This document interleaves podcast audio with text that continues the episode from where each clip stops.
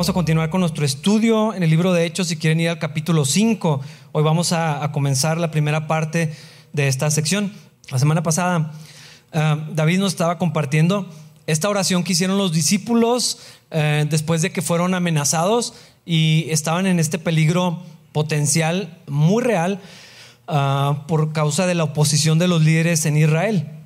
Ellos no querían que predicaran el nombre de Cristo y bueno, se había hecho este alboroto, ¿no? Por el hombre que que después de más de 40 años lisiado, el Señor lo había, lo había sanado. Y bueno, eh, David nos contaba cómo los hermanos oraron por valor, no dijeron, nos podría pasar algo y no, oraron por sí mismos ah, para ser protegidos, para que Dios los guardara, oraron por valor eh, y no por su seguridad y ni siquiera por su provisión, sino oraron para que el Evangelio de Cristo fuera extendido y fuera llevado a más personas. Y el Señor respondió esas oraciones. Todos fueron llenos del Espíritu Santo, tuvieron oportunidades. Eh, eso no lo dice allí, pero está implícito. Si estaban compartiendo el Evangelio es porque había oportunidades y ellos estaban listos para, para aprovecharlas. Compartieron el Evangelio, estaban hablando de Cristo con valentía, sabiendo que posiblemente eso los iba a meter en problemas. Pero otra cosa que Dios hizo es que los creyentes estaban unidos porque tenían un propósito, tenían un solo corazón. Entonces había una, una unidad en Cristo. No era una afiliación por etapa de vida, por gustos, ni por edad, ni nada así.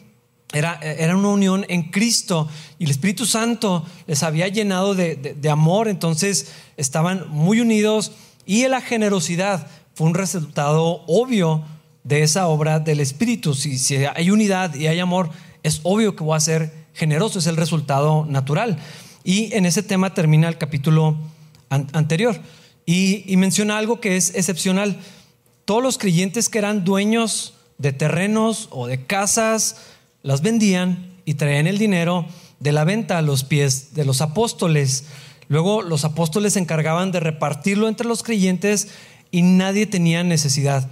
Todos tenían lo suficiente, no dice que tenían mucho, dice que tenían lo suficiente. Eh, hermanos, esto no es cualquier cosa.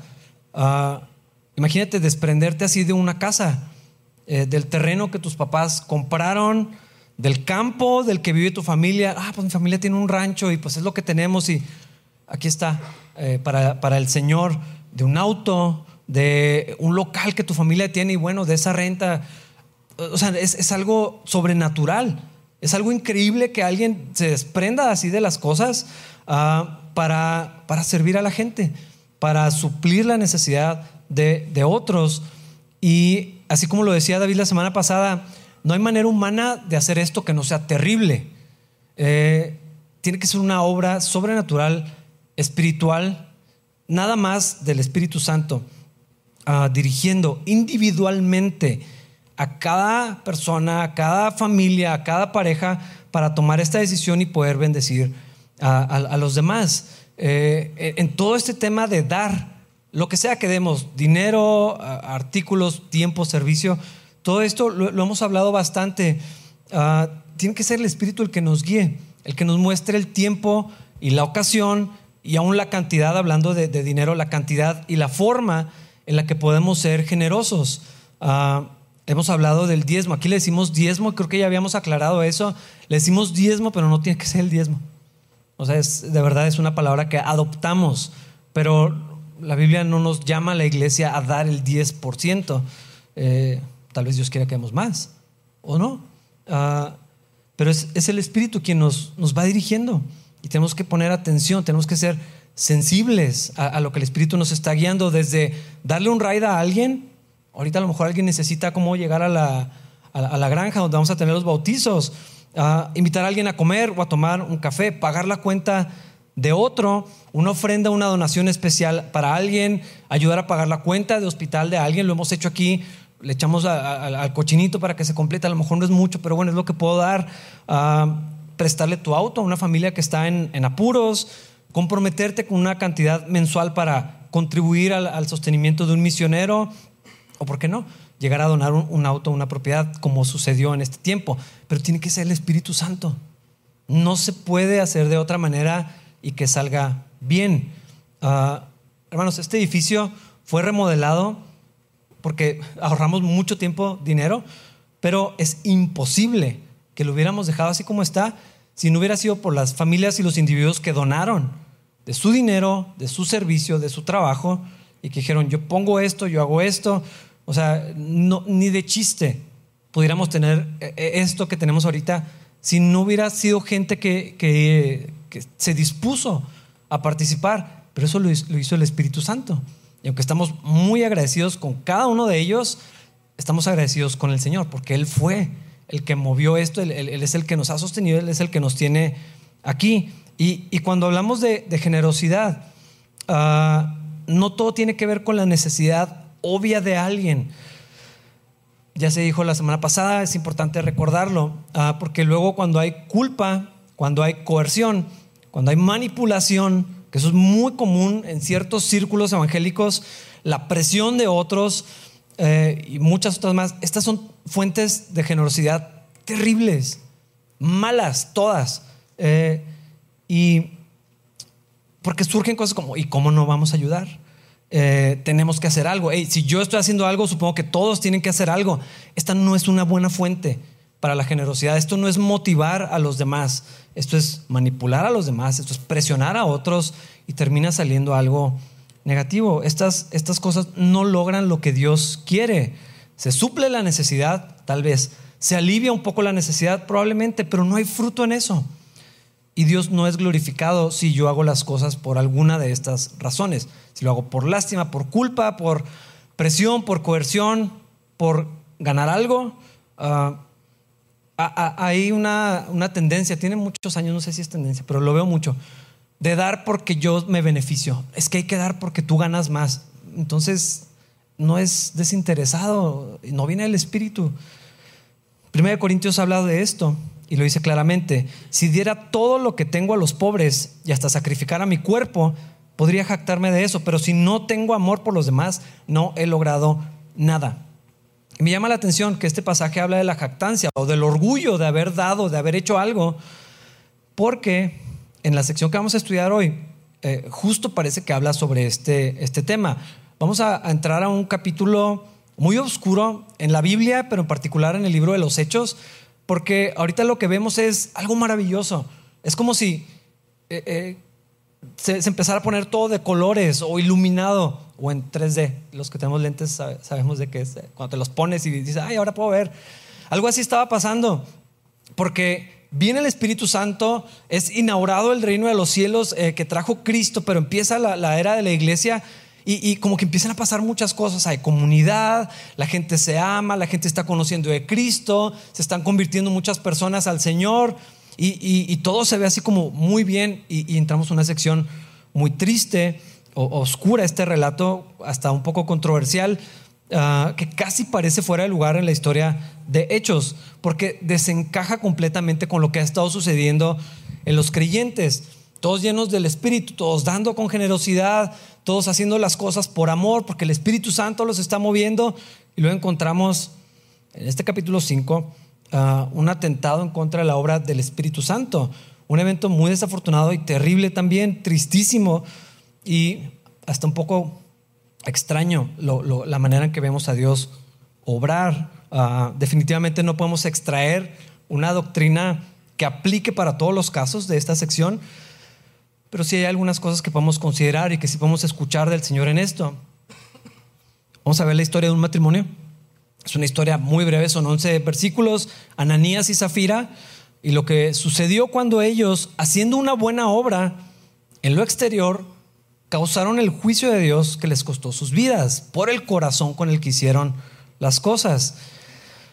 Es complicado de explicar ah, porque definitivamente no podemos afirmar que cada vez que alguien miente, que alguien tiene una intención incorrecta en su corazón, Dios va a hacer esto.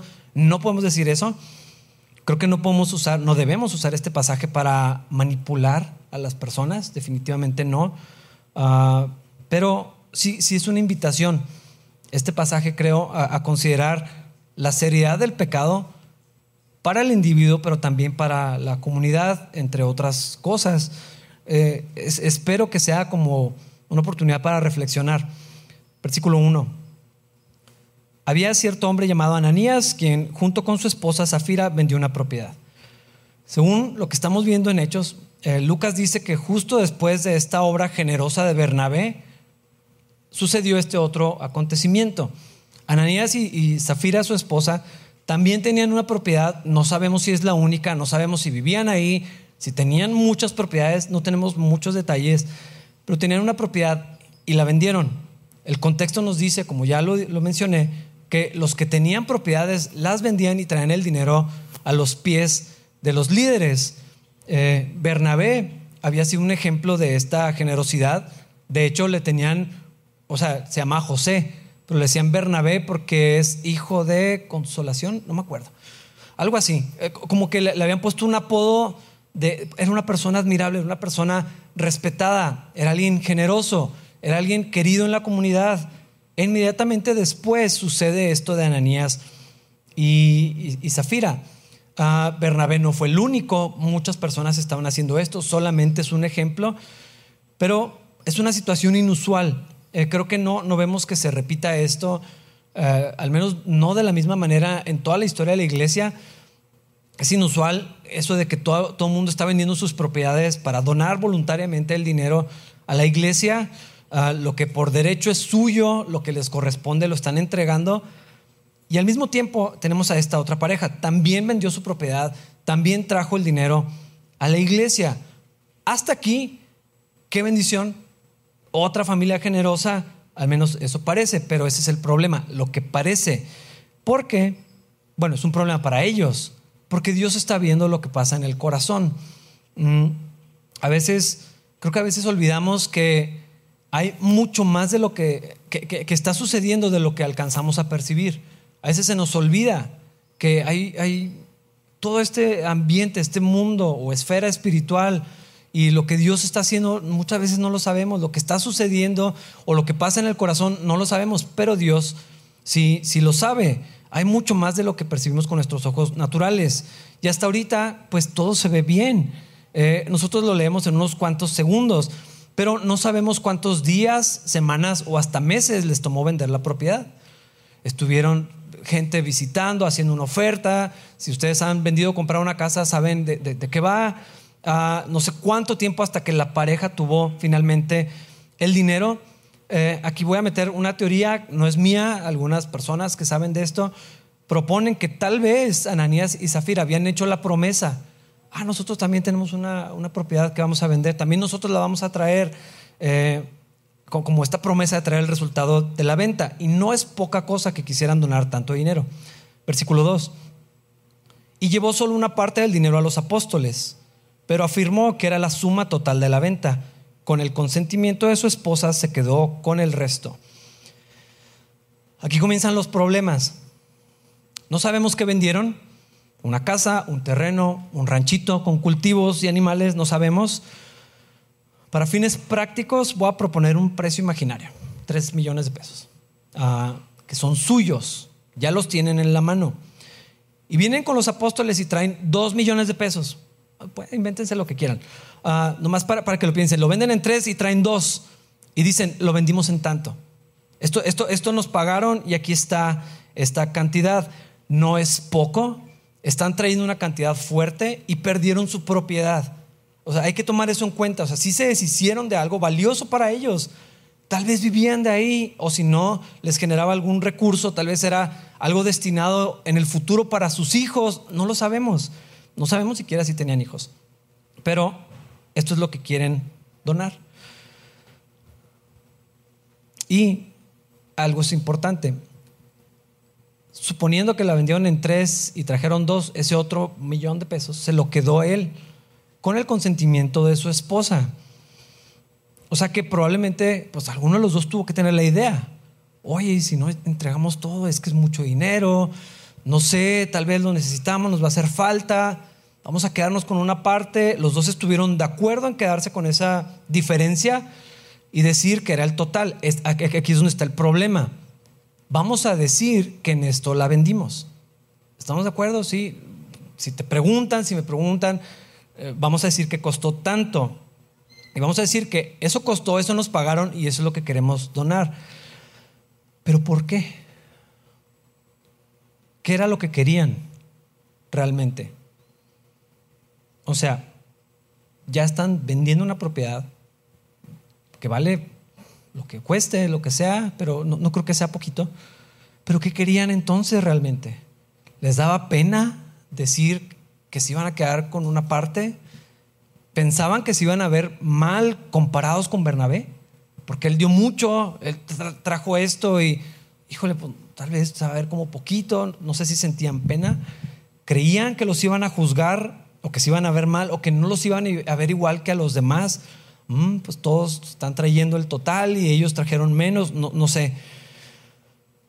Tal vez querían aparentar mayor generosidad de la que realmente era. ¿Pero por qué? ¿Qué querían? ¿Prestigio? ¿Respeto? ¿Admiración de los demás? El texto no nos dice, pero eso es lo que parece. ¿Por qué no entregaron nomás? Esto es lo que queremos donar. Es más, Pedro no tenía por qué saber cuánto costó la propiedad, ni estaba preguntando, ni le importaba. ¿Para qué decir mentiras? Ah, a mí lo que me parece importante es por qué les importaba lo que otros dijeran o, o lo que los demás pensaran y no lo que Dios estaba viendo de una manera tan transparente. O sea, si Dios sabe todas las cosas, y tenemos aquí el dinero y nos pagaron tanto, ¿para qué maquinar y ponerse de acuerdo y bueno, ¿y cuánto nos quedamos y cuánto entregamos y cuánto pero decimos, vamos a decir que costó tanto y, o sea, todo ese trabajo, todo ese esfuerzo, toda esa maldad que se cocinó con tiempo, ¿para qué mentir? ¿Para qué aparentar?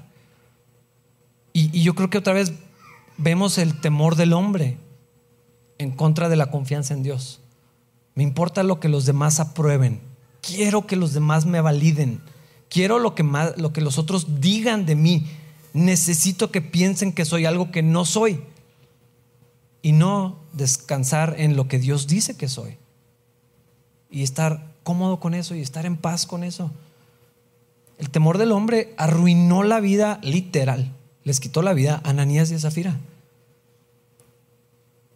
Probablemente ellos decían, ¿y quién iba a saber? ¿Quién se va a enterar? Ellos no saben en cuánto vendimos la propiedad, no saben cuánto valía. No estaban ahí cuando vino el evaluador, cuando nos hicieron la oferta y cuando nos pagaron el dinero. Según ellos, o al menos desde su perspectiva, no había manera que los otros creyentes descubrieran lo que pasó. Eso pensaban. Versículo 3. Entonces Pedro le dijo, Ananías, ¿por qué has permitido que Satanás llenara tu corazón? le mentiste al Espíritu Santo y te quedaste con una parte del dinero. Wow. Imagínate la cara de Ananías, lo que debió haber sentido en este momento. Si alguna vez están atrapados haciendo algo incorrecto, y para ser justos, vámonos hasta la infancia, no le hace. O si alguna vez has sido expuesto a tu pecado, yo sí sé lo que se siente. Es algo, algo te sube a la cabeza, así como un calorcito, te sientes que, como que dices, no puede ser que esté pasando esto. De ahí viene la expresión, trágame tierra. Como que dices, no, puede ser que esté pasando esto. Como, y así sientes como algo vacío aquí. O sea, casi te duele físicamente cuando te sientes expuesto o cuando estás expuesto, cuando te atraparon. Pero estoy seguro que no era lo que Ananías esperaba. Muchos piensan, y yo estoy de acuerdo, que Ananías lo que quería era admiración y respeto de los creyentes, de los líderes primero y luego de la iglesia ser de los importantes, que lo tomen en cuenta, que lo hagan. Ah, él, Ananías, olvídate, son increíbles. Ponlo en una... Tal vez esto es lo que estaban buscando. Tal vez querían escuchar que los demás los afirmaran, los reconocieran. Qué bárbaros ustedes, qué generosos. Ojalá todos fuéramos como tú, Ananías. Qué bonito matrimonio. Queremos invitarlos a cenar, queremos pasar más tiempo con gente como ustedes. Ojalá mis hijos se conviertan en gente como ustedes. Qué espirituales, qué buen ejemplo, qué buenos cristianos. Tal vez, tal vez esto era lo que querían oír. Y lo que escuchan Anías es, estás diciendo mentiras. Te quedaste con una parte del dinero y le estás mintiendo al Espíritu Santo. ¿Cómo supo Pedro? O sea, más me puedo imaginar lo que estaba pensando y sintiendo Ananías ahí expuesto delante de quien sea que estuviera. Sabemos que estaba Pedro, creemos que había otros apóstoles y más personas. No había manera que Pedro supiera lo que había pasado. ¿Quién le iba a decir? ¿Su esposa? No creo que mi esposa me hubiera traicionado de esta, de esta manera. Es más, ¿a qué hora? O sea, nos habíamos puesto de acuerdo. Pero Pedro, por revelación del Espíritu Santo, tal vez un don de ciencia, discernimiento, no sé, eh, lo que es seguro es que Dios le mostró. Porque le dijo con certeza, le estás mintiendo al Espíritu Santo y te quedaste con una parte del dinero. Ahora, ¿por qué a Pedro le importaba? ¿Por qué no lo dejó pasar? ¿Por qué no le extendió gracia? Qué duro Pedro. Yo, pienso que evaluaríamos a Pedro de esa manera. ¿Dónde está la gracia? ¿Dónde está la misericordia? Ah, o sea, bastante generoso era que trajeran dinero. ¿Qué importa si era más o menos? A Pedro, ¿qué le interesa? Ah, imaginariamente dos millones de pesos. ¿No era peor exponer el pecado? ¿Qué tal si en lugar de traer esto perdían a la pareja y la donación por exponerlo con su, pecado? Ah, si Ananías se ofendía, a lo mejor se iban de la iglesia con toda su familia porque lo confrontaron en su pecado. Yo no, yo no sé si Pedro se, se llegó a sentir tentado para guardar silencio. Pero Pedro vio la seriedad de esto, eso es lo que sabemos, y le dijo, o sea, a mí, que me mientas a mí, como sea, le estás mintiendo al Espíritu Santo. ¿A quién quieres engañar? Y luego continúa, versículo 4. La decisión de vender o no la propiedad fue tuya. Y después de venderla, el dinero también era tuyo para regalarlo o no. ¿Cómo pudiste hacer algo así? No nos mentiste a nosotros, sino a Dios. El problema no es que no trajo todo. Y Pedro le dice, o sea, era tu casa. Para empezar, no tenías que venderla, nadie te pidió nada. Y luego cuando ya tenías el dinero, podías haber traído lo que fuera. Era más de lo que ya teníamos. Y no tenías que hacerlo. Todo era tuyo. Dios ya te lo había dado. Podías traerlo o no traerlo. Podías haberte echado para atrás y haber dicho, ¿sabes qué? Mejor no. Lo voy a invertir en otro lugar, no puedo entregar esto, lo que sea. ¿Para qué le mientes a Dios? Ese es el punto de Pedro. A ellos no les importaba si traían o no. Es más, al parecer todos los demás habían traído, o sea, no hacía falta. ¿Para qué mentir? Pedro le dice que esto es algo serio porque está intentando mentir a Dios. No, no entiendo exactamente esto. A Dios no lo podemos engañar. Pero lo que había en el corazón de Ananías y de Zafira y que se pusieron de acuerdo, nomás empeoró. Y la ofensa en contra del Señor es algo grave. Lo que esto podía causar en la iglesia, en una iglesia que estaba naciendo, tenía unas pocas semanas.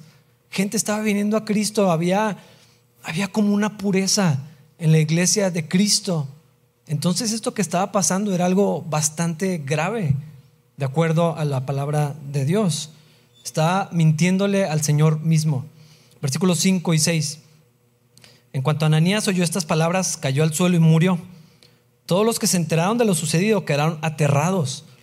Después unos muchachos se levantaron, le envolvieron una sábana, lo sacaron y lo enterraron. Esto escaló rapidísimo. Ah, hay muchos que no están de acuerdo que fue Dios quien hizo esto, porque el texto no lo dice y de verdad no lo dice explícitamente, pero yo creo que es claro que Dios es quien trajo este juicio sobre Ananías. Y eh, tengo que ser muy honesto, hermanos, no entiendo exactamente lo que está pasando. Algunos dicen que fue excesivo el castigo, porque si era, si era una mentira, era tan grave como para hacer esto, no lo sé. Dios no hace nada injusto, eso es seguro. Obviamente todos los que supieron estaban impactados, ¿cómo no? O, sea, imagínense que supieran que viene alguien a traer una donación y de pronto se muere aquí en la iglesia y lo tienen que sacar y se lo llevan a enterrar. Ah, y lo que parecía ser una historia más de generosidad, de algo bonito, de algo que Dios estaba haciendo, terminó en un funeral. Tristemente, esto está lejos de terminar. Versículo 7. Como tres horas más tarde, entró su esposa sin saber lo que había pasado. Probablemente lo que Zafira sabía es que su esposo iba a llevar el dinero a la iglesia, probablemente esperaba ser recibida por los hermanos de manera diferente, después de todavía donado una cantidad fuerte. eh, eso no lo hacían todos. Eso tal vez lo que querían o lo que pensaban es que eso requería una atención especial. Hermana, ay, qué bueno que nos acompaña, gracias. No sé qué esperaba. Es probable que esto es lo que estaban buscando. Pero imagínate cuando llegan Anías y el rostro de Pedro y de los que están allí es completamente distinto a lo que seguramente estaban esperando. Versículo 8, Pedro le preguntó, ¿fue este todo el dinero que tú y tu esposo recibieron por la venta de su terreno? Sí, contestó ella, ese fue el precio. Zafira tuvo una oportunidad de decir la verdad, pero no la tomó. Y yo tengo algunas preguntas. ¿Es más importante la lealtad en el matrimonio que hablar con la verdad? ¿Es chisme contar los pecados de tu esposo o de tu esposa? ¿Se considera traición si expones el pecado de tu pareja? Tenemos un dicho en México, la ropa sucia se lava en casa. Pero eso es siempre en todos los casos, a toda costa, al costo de la verdad. Yo creo que para Zafira no hubiera sido nada sencillo decir la verdad porque ya había hablado con su esposo, porque iba a exponer a su esposo, lo iba a hacer quedar mal como un mentiroso, tal vez como alguien avaricioso que se echó para atrás y se quiso quedar con el dinero, tal vez como alguien que quería llamar la atención. Pero, o sea, Zafira hubiera puesto terriblemente mal a su marido. Pero hermanos, si hubiera sido lo correcto delante de Dios. No le estaban exponiendo delante de todos, ni a su esposo. Estaba en un círculo pequeño. Y hermanos, la verdad es tan importante. Cristo mismo es la verdad. Andar en la verdad, hablar la verdad, andar en la luz. Ese, es el carácter de Dios. No ocultar las cosas, pero a veces las líneas se vuelven no tan fáciles de distinguir. Y no sé, Zafira debió haber dicho la verdad, aunque expusiera a su marido. ¿Cómo lo sé? Por lo que pasó. Hermanas, respetar a su marido, sujetarse a su marido como lo manda el Señor, no quiere decir siempre en toda situación y a toda costa. No dice eso la Biblia. Es necesario obedecer y honrar al Señor primero. Agradar a Dios primero. Antes que a cualquier persona, a cualquier autoridad, incluyendo al esposo. Y algunos esposos necesitan entender eso. La autoridad máxima es Cristo, no el esposo. Ocultar el pecado no es estar a su lado con fidelidad, porque entonces es a costa de la lealtad a Cristo. Y eso es peligroso. No es apoyarlo, es condenarlo. Es algo que atenta en contra de la vida de mi pareja y de mí, de nuestro matrimonio y aún posiblemente hasta de nuestros hijos, toda la familia. Hermanos, ponerse, lo que hicieron ellos fue ponerse de acuerdo como pareja para mentir, para poner una cara, para decir una cosa, cuando la verdad era otra. Engañaron, manipularon para obtener algo. Tal vez la aprobación, tal vez la admiración, tal vez el respeto, tal vez un lugar en la iglesia. Esto es algo muy serio. Y es una ofensa grave delante de Dios. Pedro ya sabía que era una mentira. Dios obviamente ya lo sabía, pero Pedro le da una oportunidad. ¿Lo vendieron en dos millones? Sí. En realidad era Dios extendiéndole otra oportunidad. Ananías acaba de morir. Y le da chance a Zafira, dime la verdad. No, sí, fue tanto. Ella rechazó la oportunidad de hablar con la verdad. Y qué vergüenza tan grande hubiera sido reconocer, sabes que sí, qué pena, nos pusimos de acuerdo, mi esposo, le lo ocurrió, yo estuve de acuerdo, lo apoyamos, o fue lo que sea. Hubieran quedado mal, pero hubiera sido mejor. Versículo 9, y Pedro le dijo, ¿cómo pudieron ustedes dos siquiera pensar en conspirar para poner a prueba al Espíritu del Señor de esta manera? Los jóvenes que enterraron a tu esposo están justo afuera de la puerta, ellos también te sacarán cargando a ti. Esto está muy intenso porque ahora Pedro está anunciando de una manera profética el destino de Zafira. Estoy seguro que inspirado por el Espíritu Santo.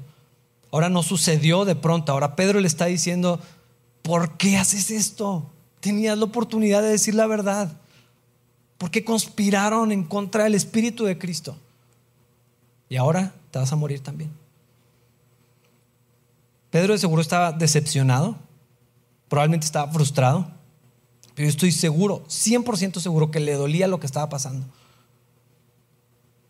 No estaba ofendido porque le quisieron ver la cara de tonto a él. Este no es el problema. No, o sea, no, es que Pedro se sentía engañado de manera personal. Le dolía el pecado de sus hermanos, le dolía ver la condición de su corazón. Habían conocido a Cristo. Estaban entre la iglesia. Dios estaba haciendo cosas maravillosas. ¿Por, por, qué hacen esto? Es lo que le duele a, a Pedro. Y yo creo que también le preocupaba que el pecado de ellos se infiltrara y dañara y contaminara a la iglesia que estaba apenas comenzando. Versículos 10 y 11. Al instante, ella cayó al suelo y murió. Cuando los jóvenes entraron y vieron que estaba muerta, la sacaron y la enterraron al lado de su esposo. Gran temor se apoderó de toda la iglesia y de todos los que oyeron lo que había sucedido. Esto era totalmente innecesario. Esto no debió haber pasado. Pienso en la iglesia, la gente que supo el, dolor para Pedro y los demás apóstoles de ver lo que estaba pasando, el pecado en esta familia, la mentira abierta, el engaño, la manipulación, lo que sea que querían obtener, es obvio que no, no, funcionó. Y ahí vienen los jóvenes otra vez. ¿Dónde está Aníbal? ¿Ya se salió? Bueno, son los jóvenes que están ayudando. Imagínense otra vez. Llévense otra persona. Lo fueron a sepultar con tu esposo. Hermanos, una situación tristísima. Era un matrimonio que quería servir a Dios, al menos en parte. Y lo digo porque, como quiera, sí perdieron su propiedad. O sea, no, sí la vendieron, sí perdieron e, e, eso y sí trajeron una cantidad fuerte. Probablemente sí querían servir al Señor, tal vez amaban al Señor, pero dieron lugar a ciertas cosas en su corazón, se desviaron del camino y ahora están los dos muertos. Y aquí es donde yo no entiendo lo que está pasando. Y probablemente algunos de ustedes también tienen preguntas. ¿Por, qué Dios hizo esto? Hermanos, no lo sé. Eso les, les voy a asegurar, no tengo las respuestas. Hay cosas que no entiendo de este pasaje, hay algunas cosas que sí podemos saber con certeza. ¿Esto era disciplina de Dios o era una coincidencia? Porque algunos aseguran que les dio un infarto o alguna cosa así de la impresión. ¿Era el cuidado de Dios para su iglesia? ¿Estaba Dios previniendo que la iglesia fuera contaminada? ¿Quería guardar la pureza? Muchos comparan este pasaje a lo que sucede en, Josué 7, cuando el pecado de Acán conquistan la ciudad y Dios dice, no toquen nada, no se queden con nada. Y Acán va y dicen, es que encontré un manto babilonio bien bonito y unas piezas de, dinero y no me acuerdo qué otra cosa, y los escondió en su tienda bajo la, consecuencia de maldición. Y Dios dice, hay algo malo en el pueblo. No le dice hay alguien, dice, el pueblo está mal, algo, algo está pasando con la comunidad. Y van trazando, se paran por tribu y luego por, por clan, familia, hasta que llegan a Acán. Y tenía algo de manera ilegítima algo que no debía tener, algo que retuvo de una manera incorrecta. Muchos hacen un paralelo con esto que está pasando con Ananías. El dinero era suyo desde el principio, pero lo retuvo de manera ilegítima. Se lo podía haber quedado, no tenía que haber dado nada. No era necesario. La generosidad es lo opuesto a eso. La generosidad es lo que el Espíritu Santo produce en mí, lo hago con gozo, lo hago con gusto. No estoy buscando ni siquiera sentirme bien. Eso de dar para, para, yo estar bien, eso es completamente egoísta. ¿Dónde está el Espíritu de Cristo en dar para mi beneficio? Lo que sea que sientas, la satisfacción de dar. Eh, eh, hermanos, las redes sociales han mega popularizado una cultura de dar a la cama, delante de la cámara. Dinero, una computadora, un teléfono, una comida, pero que me vean. Y lo voy a subir y que todos se enteren. Eso es lo opuesto a lo que Cristo enseñó. Él dijo, si das, que, tu mano izquierda no sepa lo que la mano derecha da. Es obvio que eso no se puede, es una hipérbole. Está diciendo discreción. No lo anuncies, no le platiques a nadie. No le andes contando a todos la manera, no lo subas a redes sociales. Hubo una ocasión que una persona me dio tanta pena y me dijo que él dejó de pedir apoyos para una comunidad, un ministerio que él estaba haciendo con niños en una periferia y me dijo, ya no quiero que nadie me apoye. Porque el costo de darle un regalo al niño es que se tienen que tomar una foto con ellos. Y no sabes la vergüenza que sienten tener que posar para que el otro se sienta bien con su foto y recibir su regalo. Yo no quiero eso. Hermanos, eso es lo opuesto a dar de la manera que Dios quiere que demos. Y lo que sea que hicieron Ananías y Zafira, yo no sé qué querían. No era una foto, pero ha parecido. Que todos sepan, que nos vean, que nos admiren, que nos respeten. No sé por qué Dios los juzgó así. No vemos que esto se repita. Algunos piensan, ¿es posible que vuelva a pasar lo mismo? ¿Eran creyentes verdaderos que dieron lugar a la carne en un tropiezo o eran falsos creyentes? Si tú buscas en internet vas a encontrar la postura de que eran falsos, de que nunca habían conocido a Cristo, que un cristiano no puede hacer eso, que no fueron salvos, que el Espíritu Santo jamás estuvo en ellos. Hermanos, yo no creo que esto fuera fingido por completo. Hicieron algo grande. Me parece muy difícil que todo hubiera sido un teatro. Pero sí sabemos que hubo pecado y que fue serio. Sabemos que la disciplina de, de Dios es un entrenamiento para el futuro y no es un castigo por el pasado. Hermanos, nuestros pecados ya fueron juzgados en la cruz. No se juzgan otra, dos veces. Por eso no entiendo completamente qué está pasando aquí. Ya no estamos bajo la ley de Moisés. Lo que pasó en la situación de Acán es que Dios trajo juicio sobre ese hombre y su familia y sus hijos y hasta sus borregos, todo lo que tenía. Dios trajo el juicio sobre ellos porque se quedó con algo que no debía quedarse de manera ilegítima. Pero ya no estamos bajo la ley de Moisés. Entonces, al estar bajo la gracia, las consecuencias del pecado no afectan las promesas de Dios.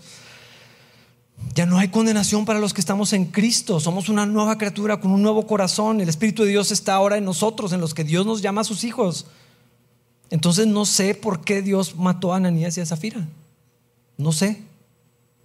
No vemos que se repita otra vez en el Nuevo Testamento. No vemos que sea la norma. Todos estaban asombrados porque no había pasado y no volvió a suceder. De hecho, cuando vemos otros eventos relacionados con dinero, con hipocresía, con mentiras, eh, eh, la manera de lidiar con eso es totalmente otra. Entonces, no sé.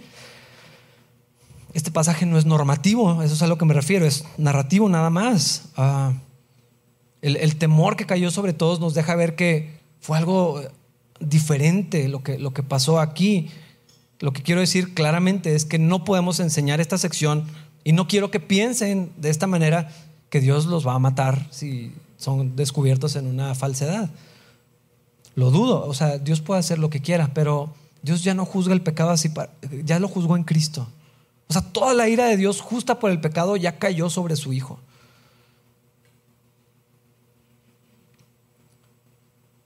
Dios podría juzgar el pecado porque serio pues, lo hace y lo hizo en Jesús. Hermanos, si esta mañana estamos aquí, si esta mañana nos pudimos levantar es solamente por la misericordia de Dios. Que nunca se nos olvide. O sea, si Dios nos dio vida y no, y, no nos morimos mientras dormíamos por causa de las ofensas en contra de Dios, es por la gracia de Dios. Para eso envió a Jesús, para que en Él fuera vaciado toda la ira por el pecado y entonces ya no tuviera que recibir yo ese castigo, para que aquel que en Él cree no se pierda, mas tenga vida eterna. Pero para mí una de las lecciones que, que me deja la historia de Nenías y Zafira, siempre he pensado esto, Dios podría eliminar la maldad y Dios podía haber juzgado el pecado exactamente así. En cuanto ofendemos a Dios, ahí mismo, hermanos, sería justo, sería correcto si Dios lo quisiera hacer así. Dios no estaría equivocado. Cuando la gente dice, ¿por qué Dios no quita la maldad del mundo? Gracias a Dios que no lo ha hecho, no estaríamos aquí. Lo que hizo fue otra cosa. Envió a su Hijo para que allí fuera vaciado el castigo por esa maldad y nosotros pudiéramos tener vida. Eso es la misericordia de Dios, es la gracia de Dios, la paciencia de Dios. Pero este pasaje sí es un recordatorio sobrio de la seriedad del pecado y de la seriedad con la que Dios juzga el pecado. Y si esto parece duro, lo que cayó sobre Cristo es muchísimo peor. Para eso vino Cristo, para librarnos de esa ira justa. Otra reflexión que podemos hacer de este pasaje o algo que recordar es que el hecho de que Dios esté obrando en su iglesia y haciendo cosas maravillosas no quiere decir que todos son parte de eso. Algunos no lo saben, los estoy invitando. Otros no quieren, ojalá se arrepientan. Algunos no creen que Dios está haciendo algo y, quiere que seamos parte de eso. Dios nos invita a participar de su obra, de lo que Él está haciendo a través de su iglesia, en su iglesia y a través de, de su iglesia. Hermanos, por medio de Cristo Dios hizo un lugar para nosotros en su mesa. Somos como Mefiboset, el que no merecía nada, el que estaba en riesgo de muerte, le hacen un espacio en la mesa del rey. ¿Qué tenía que hacer él ahí? Nada. Pero lo invitan y todos los días comía en la mesa del rey. Ese, es lo que hizo Cristo por nosotros. Nos hizo un espacio en la mesa del Señor.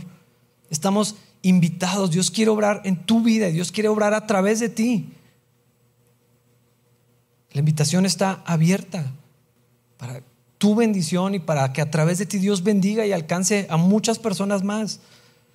Pero algunos están en la iglesia y no son parte de lo que la iglesia, de lo que Dios está haciendo en la iglesia, como Ananías y Zafira. Algunos tal vez han creído, pero le han dado lugar a la carne. Eso es lo que yo pienso que pasó. Yo sí creo que eran creyentes. No tengo un pasaje para demostrarlo.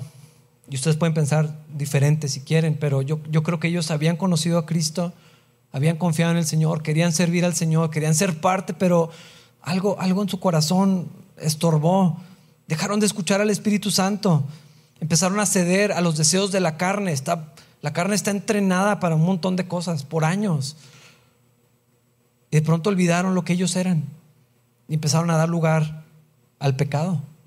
Eso es lo que pasó, creo que pasó con Ananías y Zafira. Y esos hermanos, lo que muchos les está pasando. Aquí están, pero no están. Son parte de la iglesia. Dios les hizo un espacio. Hay otras cosas que les interesan más. Hay preocupaciones, hay temores, hay deseos, hay ciertas ambiciones que estorban allí. Yo pienso que Ananías y Zafira en un momento decisivo dieron lugar al enemigo y dieron lugar a su carne. Y en ese descuido en su fe los llevó a ofender gravemente al Señor. Y literal les costó su vida. Digo del enemigo porque Pedro le dijo a Ananías, ¿por qué has permitido que Satanás llenara tu corazón? ¿Ananías es culpable de su propio pecado? ¿Satanás no va a ser juzgado por el pecado de Ananías? Fue concebido por los deseos de su corazón, algo quería, pero también le dio lugar al diablo. Es otro recordatorio en la vida cristiana si hay una lucha espiritual, si hay mucho más de lo que está sucediendo que vemos con nuestros ojos naturales. Y dice la Biblia que es una lucha en contra de gobernadores malignos, autoridades del mundo invisible, fuerzas poderosas de este mundo tenebroso y en contra de espíritus malignos de los lugares celestiales. Y que nuestro gran enemigo, así dice, el diablo, anda al acecho como un león rugiente buscando a quien devorar. Buscó ocasión con Ananías y Zafira, supo dónde, no sé qué hizo, un dardo, un pensamiento, una idea, un susurro nada más. Y si te lo quedas, y si no lo das todo. No sé cuál fue el problema con ellos. No sé si dudaron de que iban a tener suficiente. Y si nos quedamos sin nada, Dios no puede proveer. Nos va a faltar, no la vamos a hacer. Esa razón es por la que muchos no dan. Que tienen miedo que no alcance, que no sea suficiente, que Dios no provea lo suficiente. Tal vez eso fue lo que les pasó. Tal vez esa fue la herramienta que usó el diablo. No te conviene perder todo ese dinero. ¿Cómo se lo vas a dar a ellos si vas a dejar para tus hijos y tu esposa y tu responsabilidad? Yo no sé qué pensó, pero Satanás hizo algo. Y la Biblia dice que tenemos que estar firmes en nuestra fe. No ponernos a luchar contra el diablo, resistir, firmes en la fe, confiando en lo que Dios dice, en lo que Dios es, en, en su persona, en su carácter. Que si nos sometemos a Dios y caminamos con Dios, estamos cerca de Cristo, podemos resistir estos ataques. Otra cosa, nuevamente, el efecto del temor del hombre, lo que puede causar en un creyente, asumiendo que lo que pasó en el corazón de Ananías y Zafira era que dudaron esto de no sabemos si dar lo que dijimos que íbamos a dar. Tal vez dudaron que Dios iba a proveer para sus necesidades, tal vez deseaban la admiración y el respeto. La gran mayoría de pastores, comentaristas y eruditos de esto piensan que esto fue lo que ellos querían, que querían ganar un estatus como el de Bernabé, que los vieran como importantes, como especiales, como más espirituales de lo que realmente eran. Hermanos, la hipocresía no es no vivir a la altura de lo que decimos que creemos, es fingir que sí lo hacemos. O sea, cuando alguien dice, ah, estos son los hipócritas, porque no vivo todo lo que creo, pues no.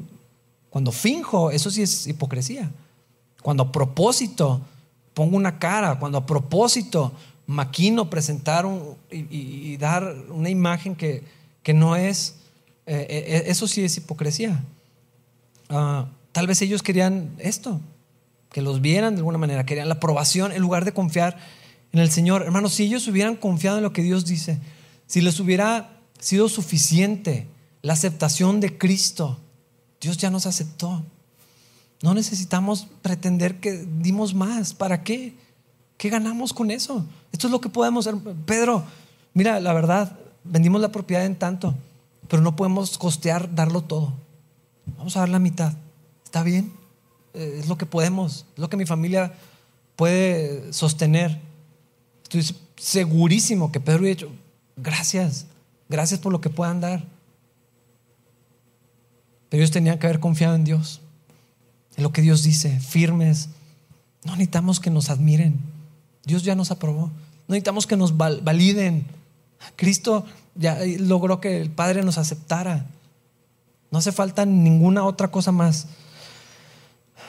Si ellos hubieran sabido, confiado y se hubieran aferrado a, que son hijos de Dios, aceptados, amados, que ya pertenecen, que ya están ahí, que ya, ya sus obras son aceptas delante de Dios. Ya lo que hacemos por medio de Cristo ya es agradable al Padre, por la fe en Cristo. No hubieran mentido al Espíritu Santo, no hubieran intentado esto la aprobación de Dios por medio de su Hijo Jesús hubiera sido suficiente. Y hermanos, es suficiente para nosotros también. No necesitamos impresionar a nadie. No necesitamos crear una reputación. Esa pasa. Cuando caminamos con Dios, el, eh, carácter de Cristo en nosotros va dejando inevitablemente un rastro que se vuelve nuestra reputación. La consistencia, eh, con el tiempo de caminar con Dios, eventualmente eso se va a ver, eso se va a notar. No necesitamos pretender que somos nada más. No hace falta. No necesitas la aprobación de tu esposo, ni de tu esposa, ni de tus padres, ni de tus hijos, ni de los líderes de la iglesia. Porque estás en Cristo. Hermanos, es suficiente. No necesitamos más. De ahí lo que pase. Gracias a Dios. No necesitamos que nos admiren, que nos vean, que nos reconozcan, que nos aplaudan. No, hermanos, no hacen falta nada de esto. Ese, es el temor del hombre. Y lo opuesto es confiar en Dios, descansar en lo que Dios dice, disfrutar de Dios para siempre y permanecer firmes en la fe en Cristo y caminar con Él todos los días. Yo sé que es un capítulo oscuro, como lo mencioné al principio. Espero que ustedes lo puedan entender mejor de lo que yo lo puedo entender.